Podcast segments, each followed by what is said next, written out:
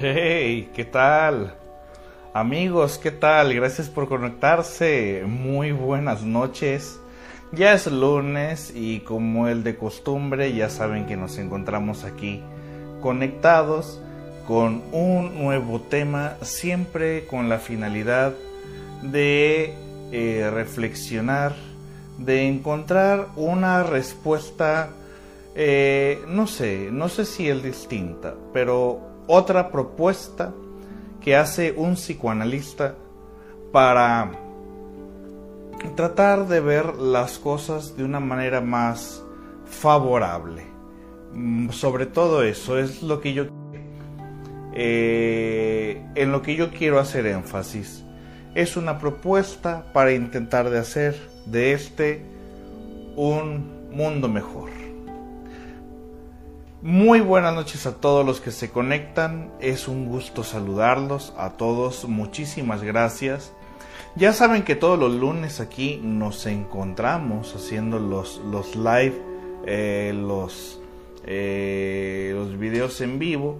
Y siempre un tema, eh, ya sea que lo podamos abordar del, del psicoanálisis, ya sea un tema que podamos hacer una reflexión sobre el mismo y el día de hoy, el tema de hoy, eh, lo quise titular Los padres también merecen ser escuchados.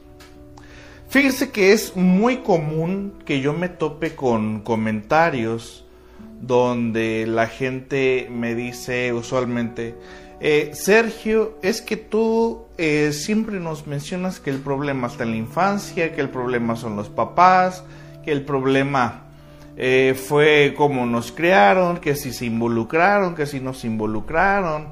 Eh, siempre nos dices que, que, los padres son el gran problema de los hijos y todo eso. Eh, creo que esa parte se ha malinterpretado un poco porque yo nunca he dicho que los padres sean el problema. Lo que sí he comentado es que los padres tenemos una gran responsabilidad en la tarea de la crianza con los hijos. Y dependiendo del estilo de crianza es el resultado que tú obtienes en el comportamiento de tu hijo. De hecho, déjenme mencionarles, eh, y me atrevo a decirlo de alguna forma, que eh, casualmente en los traumas de los hijos casi siempre está implícito el narcisismo de los padres, casi siempre. Entonces, eh, no es que yo mencionara que los padres sean el problema, para nada, porque todos, todos hemos sido hijos. Entonces, a lo que me refiero es eh, el involucramiento en la crianza. Y bueno, el tema de ahora que lo titulé así tal cual, los padres también merecen ser escuchados. Y con este tema quiero eliminar, no eliminar, pero sí disminuir el estigma que algunas personas le adjudican en salud mental, en psicoanálisis específicamente, a los papás y el día de hoy me gustaría que hicieras, que te dejaras guiar por lo que te voy a, compartir el día de hoy y trates de darte la oportunidad de reflexionar sobre lo que queremos reflexionar ahora. ¿Vale? Y, quiero comenzar de, la siguiente eh, manera. Ustedes me dirán qué tan de acuerdo están. Piensen ustedes en este momento como hijos. ¿Ok? Si algunos de aquí ya son papás, eh, mejor piensen en este momento como hijos. Me gustaría que este audio se, se enfocara del de esa apertura, del de esa dinámica. Y piensen en ustedes mismos eh, como hijos, ¿ok? Como hijos muy rara vez, muy rara vez, Eh, ustedes me dirán si están de acuerdo o no con esto que voy a comenzar a compartir. Como hijos, muy rara vez nos, nos prestamos y nos damos a la tarea de escuchar a nuestros padres. Casi la mayor parte del tiempo, por ser hijos, nosotros hablamos de lo que los padres nos deben a nosotros. Que si me hicieron mala cara, que si me dijeron cosas feas, que si no estuvieron presentes, que si no estuvieron eh, muy activos en la crianza, que si me dijeron tal cosa, etcétera. En muchas ocasiones los hijos nos dirigimos hacia nuestros padres como que si fueran ellos el gran daño de nuestra vida. Es fácil para nosotros responsabilizar a los padres sobre eh, la causa de nuestros males, pero muy rara vez nos prestamos un momento a reflexionar porque, bueno, tenemos amigos y vemos cómo ellos sufren también. Y si se convierten en padres nuestros amigos, hasta queremos decirle cómo es que tiene que regir su vida nuestro amigo, nuestra amiga. Y en ocasiones hasta generamos empatía por un conocido que se ha convertido en mamá, en papá, y decimos, hombre, qué difícil ha de haber sido para él llevar eh, las riendas de la casa, la comida, eh, los ingresos y todo eso, no, hombre. Pero esas mismas reflexiones, a veces es difícil que nosotros mismos hagamos empatía con nuestros propios padres. Con nuestros propios padres nosotros no nos ponemos a pensar, vaya, mi mamá tenía 16 años cuando se embarazó. Y se embarazó porque se quería salir de casa y ya no quería estar ahí. Y se fue a vivir con un hombre que la maltrató. Y, y lejos de ponernos a pensar de, no hombre, pues mi mamá pues ante el día que me pudo criar, ¿no? Por las condiciones en las que vivía. No, hay gente que, que inmediatamente se va a la yugular y dice, mi madre que fue una malagradecida, algunos sueltan hasta palabras altisonantes, o mi papá, mi papá que nunca estuvo presente, mi papá que nunca quiso eh, prestarme atención, que todo el tiempo se la pasaba acostado y todo. O sea, reclamamos esa parte como hijos que nos sentimos víctimas de nuestros padres. Pero sí tenemos esa misma capacidad de entender a nuestros amigos, a los que viven a nuestra par, como dijeran algunas personas de nuestra camada. Sí logramos entenderlos, pero no logramos comprender que nuestros padres también son seres humanos que nos criaron con base a sus creencias, a su crianza, a lo que conocían, a su educación. Y desde ahí ellos se acercaron o tuvieron hijos, porque a veces los criticamos, si no podían, pues ¿para qué tuvieron hijos? Bueno, pues por mismos problemas que se presentan hoy en la actualidad, por situaciones de, esa, de, de, ese tipo, de esa relevancia. Eh, en ocasiones somos muy duros con nuestros padres al juzgarlos y criticarlos, porque podemos tener esta gran capacidad de tener empatía por nuestros amigos que los vemos convertirse en padres, y de hecho en nosotros mismos pedimos empatía por parte de nuestros hijos hacia nosotros, que nos entiendan que, que yo como papá me tengo que ir a trabajar para poder traer el sustento a la familia.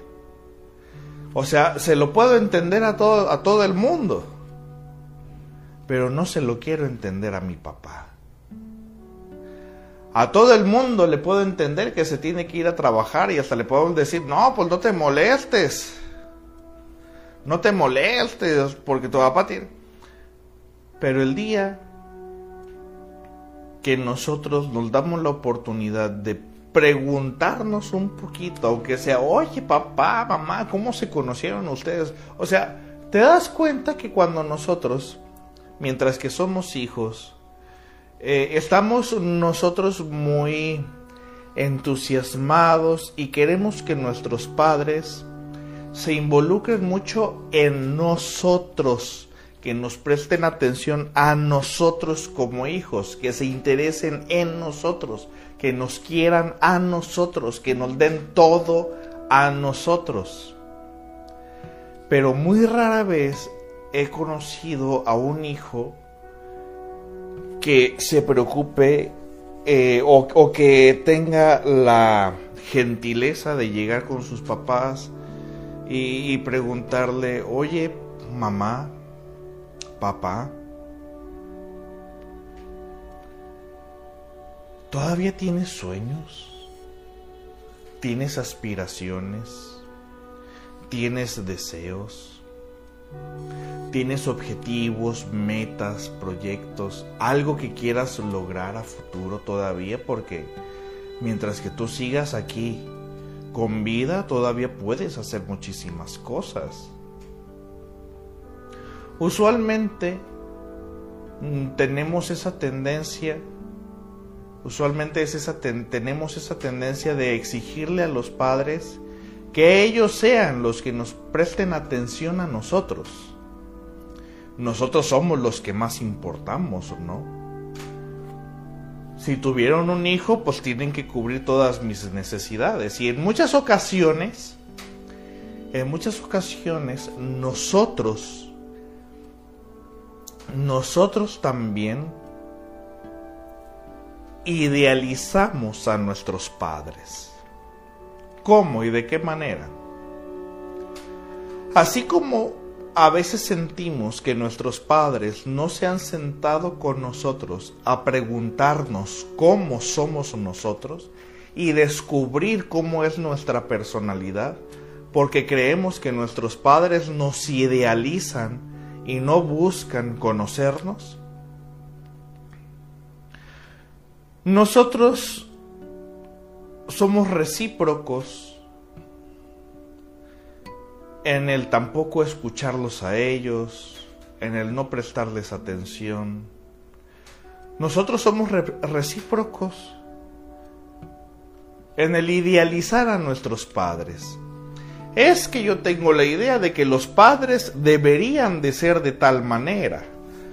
Y también los comparamos con los padres de nuestros amigos de nuestros primos, de otros familiares. También comparamos nosotros a nuestros padres. Así como los padres llegarán en alguna ocasión a comparar a sus hijos, cosa que no es para nada agradable. Pero también los hijos comparamos a los papás. Los idealizamos. De hecho, nosotros hasta decimos cómo debe de ser un padre.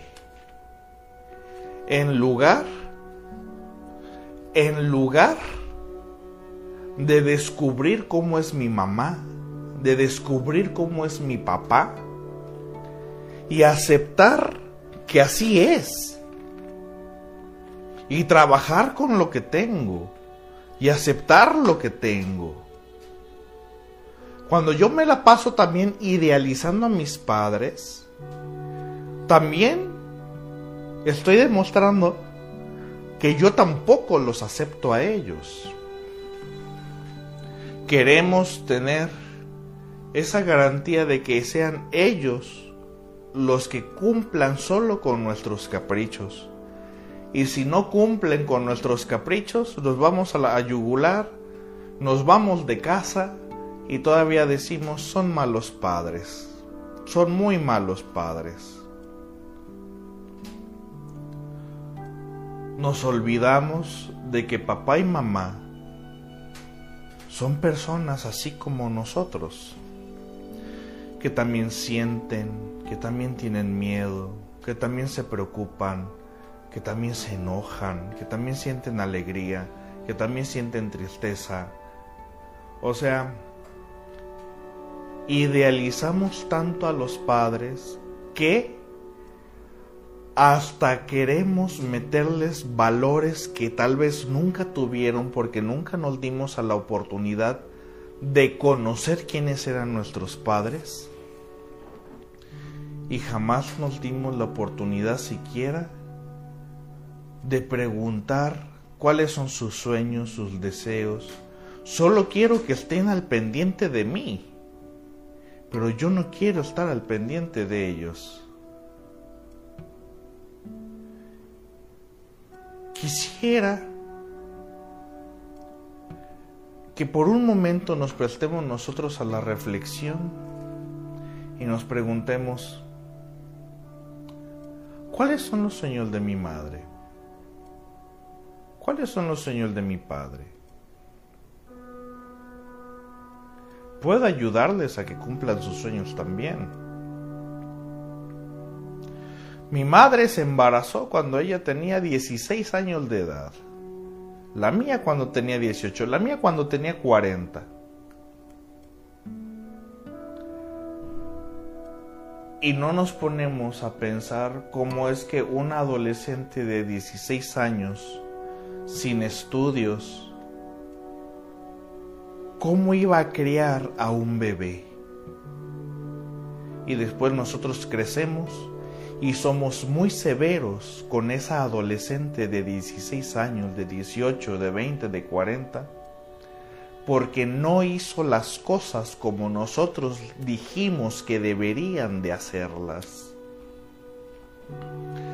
Este es un tema en el cual me gustaría que viéramos el otro lado de la moneda. No necesariamente vamos a hacer un psicoanálisis del tema, pero considero que esa acción es muy poco eh, realizada por nosotros los hijos. Usualmente los vemos como los malos a los papás porque no cumplieron con nuestros caprichos, porque no cumplieron con nuestros deseos, porque nos limitaron en salir a las fiestas, porque nos limitaron en hacer tal cosa. Pero si te pones en la postura de esa persona que que también podría decir, a mí nadie me enseñó a ser mamá y ser papá. Una de dos, o por su forma de ser, no supo, por su forma de ser tampoco supo cómo criar a un hijo.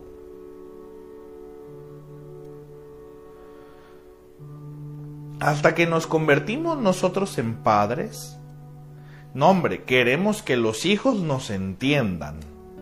Queremos que los hijos nos pregunten, queremos que los hijos nos comprendan. Pero cuando nosotros somos hijos, no nos damos la oportunidad de hacer eso con nuestros propios padres. ¿Te das cuenta? Tenemos esa tendencia a que todo gira alrededor de nosotros. Y a eso se le conoce también como narcisismo. Cuando quiero que solo a mí me vean, solo a mí, solo yo, solo yo importo. No quiero voltear a ver alrededor, solo yo importo. Eso es un rasgo narcisista. Y tanto que se queja la gente de los narcisistas en Facebook. A todo le ponen el nombre de narcisista. Todos somos narcisistas pero todos se lo quieren poner a los otros de forma eh, negativa porque no cumplieron con un capricho que yo quería, ¿no? Somos tan narcisistas que no volteamos a ver tampoco a nuestros padres. A, ellos, nosotros somos los primeros narcisistas con ellos, al hacerles saber que no nos interesa su vida, no nos interesa cómo fueron criados, no nos interesa lo que vivieron nos interesa solo que nos den, nada más. Nos interesa solamente recibir. Nos interesa solamente obtener. Pero no nos interesa conocerlos. no nos interesa conocer a nuestros padres. Nos interesa que solamente ellos sean dadivosos con nosotros. No nos interesa sentarnos una tarde con ellos a tomarnos un café y preguntarles de su vida, oye, ¿cómo conociste a mi mamá? ¿Tus suegros cómo te trataron? ¿Qué fue lo más difícil cuando te convertiste en padre? ¿Cómo te sentiste cuando sabías que tu esposa estaba embarazada? ¿Se dan cuenta que esas son preguntas que no le hacemos a nuestros papás? ¿Se dan cuenta que esas preguntas que les acabo de hacer, yo creo que ni siquiera nos había pasado por aquí el preguntarle a nuestros padres?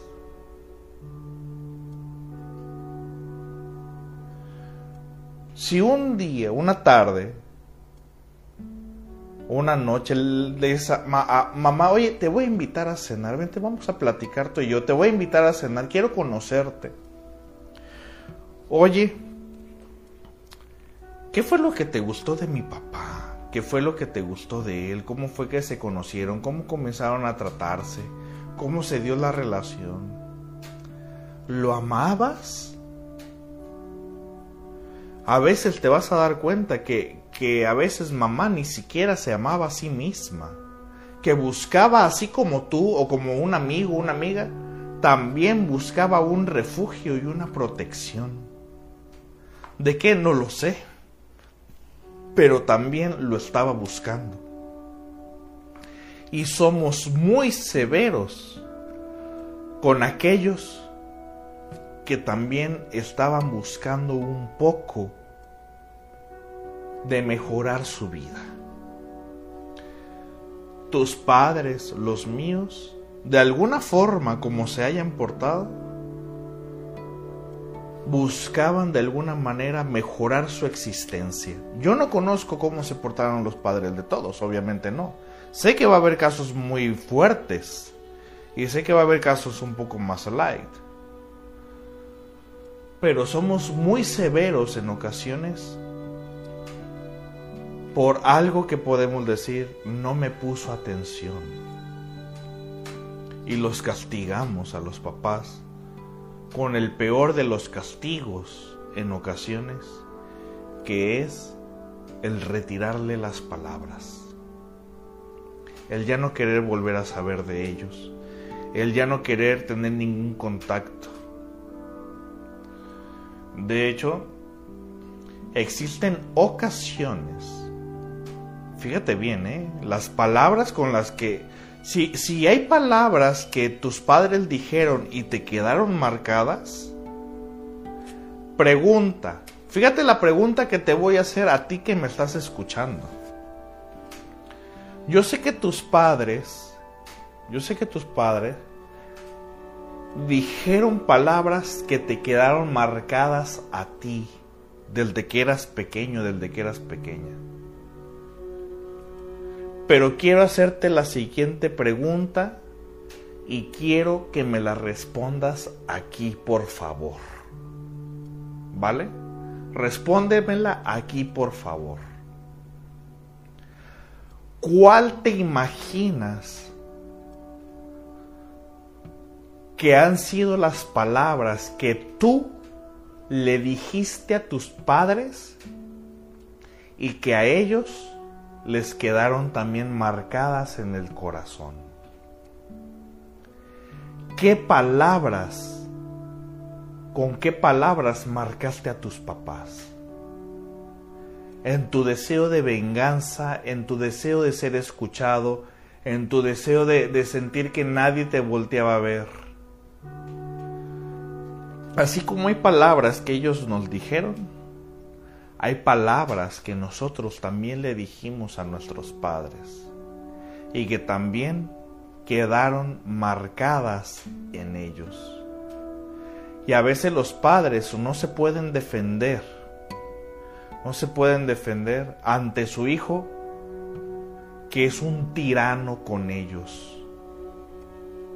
Te invito a que me escribas aquí cuáles fueron esas palabras duras, hirientes, que le escribiste o que le dijiste, que le dijiste a tus papás. Y que a ellos también les quedaron marcadas esas palabras en el corazón. ¿Qué les dijiste? O sea, Intenta salirte un poco de tu protagonismo. Intenta dejar de pensar en ti por un momento. En todo el daño que te hicieron a ti. Y ahora piensa en esas palabras que tú también dijiste. Y que lo más probable, y que lo más probable fue que también a ellos les dolió que tú hayas dicho eso. Los invito a que escriban, no tengan miedo. Somos más de 90 personas conectadas. ¿Qué fue lo que les dijeron? Aquí algunas personas ya se están atreviendo a compartir. Tú también le dijiste palabras fuertes a tus padres. ¿Cuáles fueron esas palabras? Nosotros creemos que los padres nos deben demasiado. Y lo que pasa es que jamás estamos satisfechos porque siempre estamos esperando demasiado por parte de los padres. Es como que si los padres estuvieran en deuda con nosotros mismos. Me deben.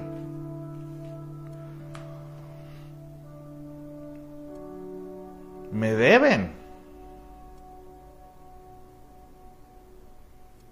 Me deben dinero. Me deben favores. Me deben tal cosa. ¿Se dan cuenta? ¿Se dan cuenta que nosotros también somos duros con ellos?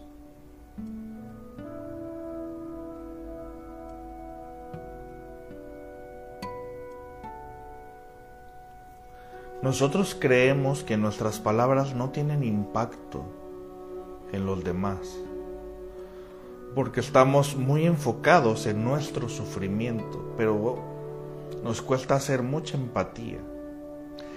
De hecho, de hecho,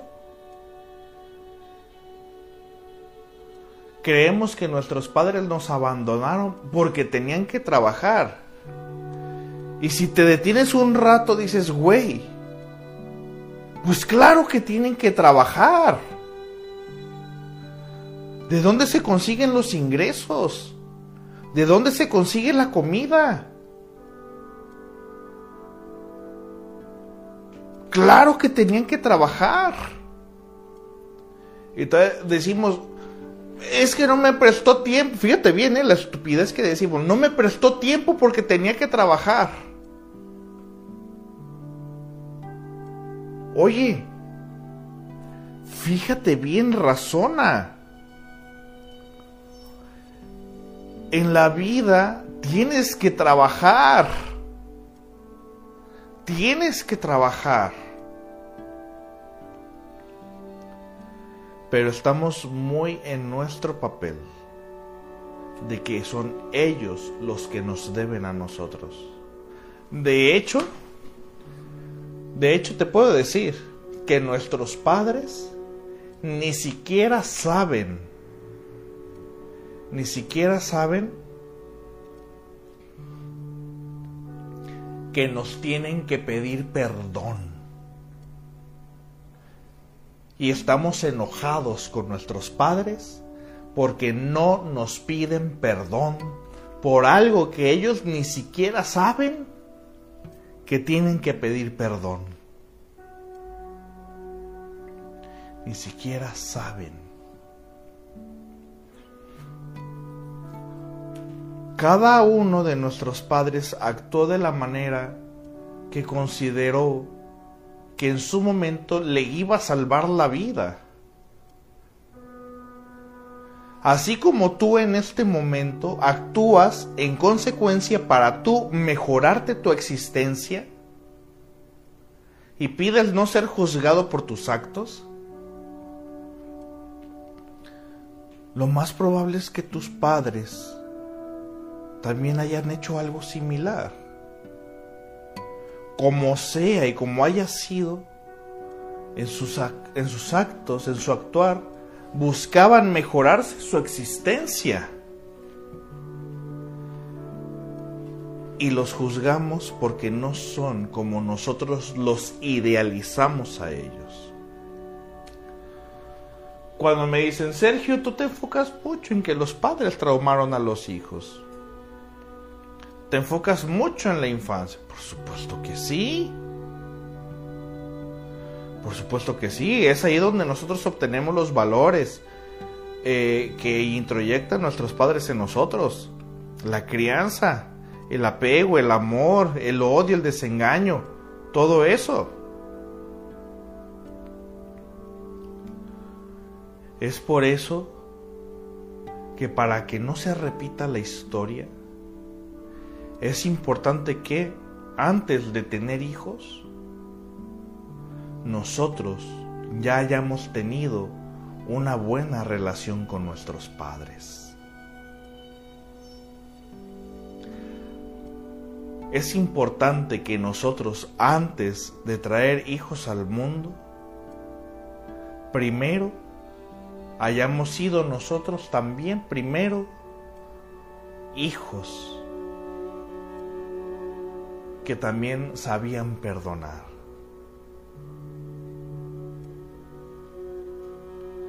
Por ahí alguien dice, pero los daños ya están hechos. Sí. ¿Y qué vas a hacer al respecto? Hay gente que dice, hay gente que ha llegado aquí conmigo al consultorio y dice, es que así me enseñaron, es que así me educaron, es que así me hicieron, así me, así me, eh, así me enseñaron a mí. Y yo les digo, ¿y eso qué significa? Pues que yo soy así. No. Cuando tú me dices eso, lo que yo entiendo es que como a ti ya te enseñaron de una forma, como a ti ya te enseñaron de una forma, quieres vivir en tu victimismo y, y quieres mantener tu forma de ser que ni siquiera es tuya, que es consecuencia del acto de tus padres, y quieres mantenerte así, y quieres vivir con tu sufrimiento para toda la vida. Y aparte me estás dando a entender que no tienes ni el más mínimo deseo de hacer las cosas de forma diferente, o de aprender si, siquiera cosas nuevas. Te refugias en él, yo ya soy así, porque los daños ya están hechos pues sí, cabrón, pero. Yo, yo una vez eh, dañé la pared, que es de color blanca, pero no la dejé así.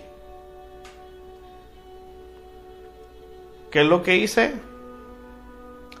Pues aproveché y pinté todo el consultorio.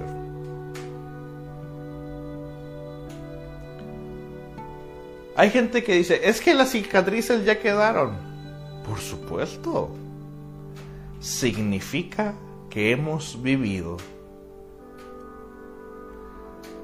Es que la cicatriz queda. Pues claro. ¿A quién conoces tú que no tenga cicatrices? ¿A quién? ¿Me pueden decir quién no tiene cicatrices? Porque yo conozco gente con cicatrices y dice, estas cicatrices significan que aprendí mucho. ¿Te das cuenta? O sea, también depende cómo tú lo quieras ver. Si tú lo quieres ver en el acto del victimismo, pues quédate ahí, no hay ningún problema. La gente se va a refugiar en su victimismo. O puedes intentar mejorar las cosas. Hay quienes van a decir, es que mis padres no cambian. Por más que intento hacer las cosas bien con ellos, no cambian. A ver, a ver, a ver, a ver. en el quererlos cambiar, estás idealizándolos. Querer cambiar a alguien es idealizarlo. ¿Estamos de acuerdo con eso? Querer cambiar a alguien es idealizarlo. Queremos cambiar a la pareja, queremos cambiar a los hijos, queremos cambiar... Eh, de hecho, nos idealizamos hasta nosotros mismos. Idealizamos también a los padres, a todo. Todo lo que queremos cambiar, todo lo queremos idealizar para que se ajuste a nosotros para que se ajuste a nuestros deseos. Porque nosotros somos los únicos que hemos sufrido, ¿no? Somos los únicos que hemos sufrido. No, el otro también ha sufrido. El otro también. No nos podemos quedar solamente en nuestro sufrimiento y ser unas víctimas eternas. No podemos, bueno, sí podemos, pero no es sano. ¿Por qué? ¿Por qué no nos permite disfrutar el presente? No nos permite disfrutar el presente cuando nosotros nos mantenemos en ese rol de la víctima, el que sufrió, el que perdió, el que esto, el que el otro. Si tú te mantienes en esa postura, te vas a perder de muchas cosas presentes. No puedes bueno, sí puedes, si es lo que quieres.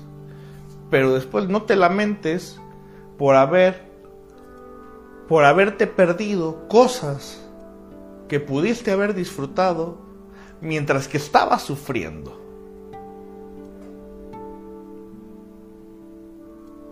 Aquí es un punto muy importante donde tú tienes que definir qué es lo que deseas para ti.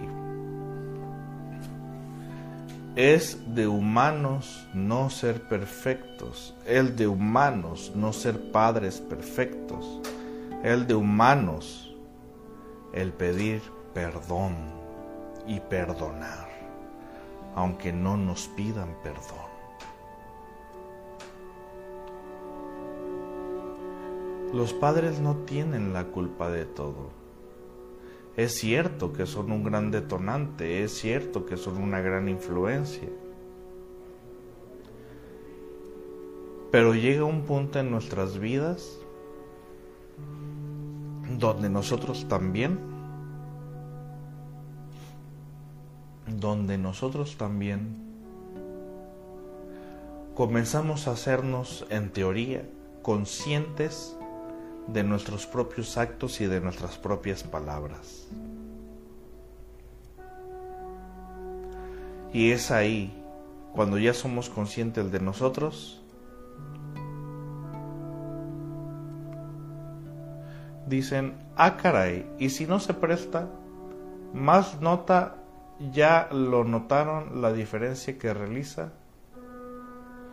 Ese comentario no lo entendí en absoluto, ¿eh? No sé si alguien lo entendió, pero yo no entendí absolutamente nada de lo que esta persona intentó decir con su comentario. No le entendí nada. Bueno, al perdonar, no estamos eh, diciéndole al otro, eh, te estoy eh, estoy por completo, te absuelvo de toda culpa. Como que si nunca nada hubiera pasado. No, eso no significa perdonar. Perdonar significa, ya no voy a molestar tanto en esto, para yo no sufrir tanto y suelto este tema, para yo ya no sufrir. No vamos a cambiar a nuestros padres porque no es nuestro objetivo. Ese es un objetivo de ellos, si es que ellos lo quieren lograr. Porque, ¿cuánta gente no te imaginas quisiera que tú cambiaras?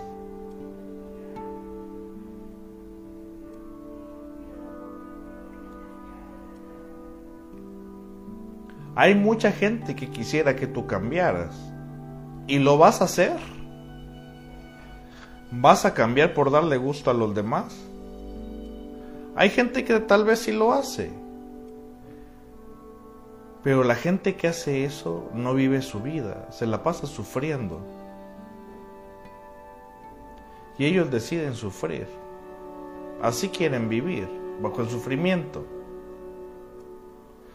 Dicen, ¿qué pasa cuando los padres solo saben hacer enfrentar a sus hijos todo el tiempo?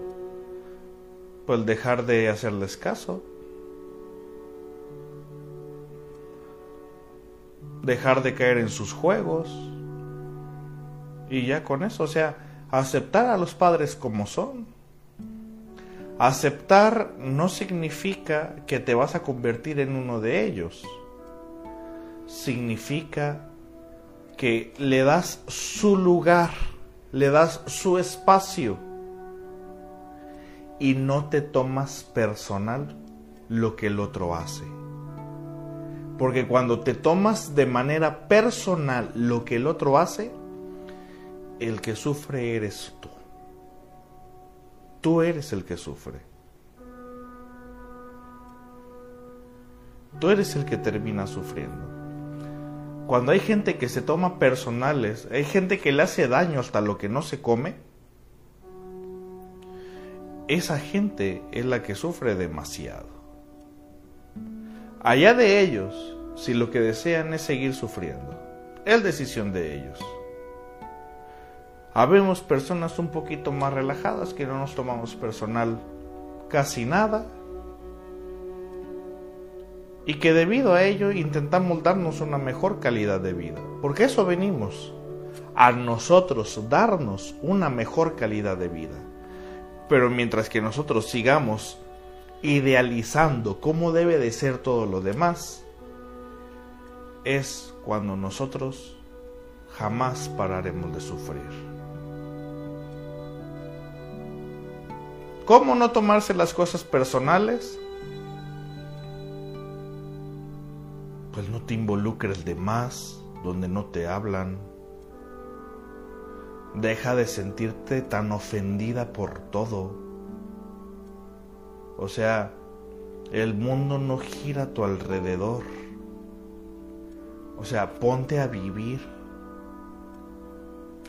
Ponte a vivir, ten una vida propia en lugar de... O sea, hay un dicho que dice las cosas de quien viene y déjale sus palabras al otro en lugar de que te las quedes tú. Así. Me tomo las cosas personales cuando siento que el mundo está en deuda conmigo. Me tomo las cosas personales cuando siento que todos los demás me deben algo. Y hay gente que se la pasa así por la vida creyendo que el mundo está endeudado con ellos y que ellos por eso se comportan de esa manera tan tirana. Me comporto así de culero, de grosero, de sangrón y todo, porque el mundo me debe, porque yo sufrí, porque me hicieron tal cosa. Cada uno justifica, cada uno de nosotros justificamos nuestra patología. Estamos tan enamorados de nuestra enfermedad mental que hasta la justificamos. Estamos tan enamorados de nuestros comportamientos patológicos que hasta justificamos por qué debe de existir nuestra patología. Tan enamorados estamos de nuestros síntomas que solamente nos causan malestar. Y lo peor de todo,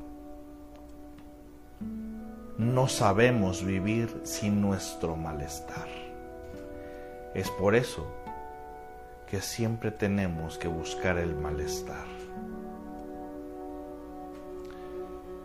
Espero que haya quedado para la reflexión. Reflexión en el día de hoy. Y si hay algo que le tengan que perdonar a sus padres, háganlo el dejar de tomarse las cosas personales ayuda a la sana convivencia. Si no es un problema tuyo, si no es un problema tuyo, no tienes que solucionarlo tú. Pocas palabras, no te metas en lo que no te importa. Así de simple. Aprende a respetar la diversidad y lo diferente. Los padres también merecen ser escuchados. Los padres también merecen ser escuchados. También merecen una tarde de café. También merecen que les invitemos una cerveza. También merecen que les invitemos eh, de repente ir a desayunar. Y también merecen que les preguntemos cómo se ven a futuro, cuáles son sus sueños, sus ambiciones, sus metas, sus objetivos. Que pasen todos muy buenas noches.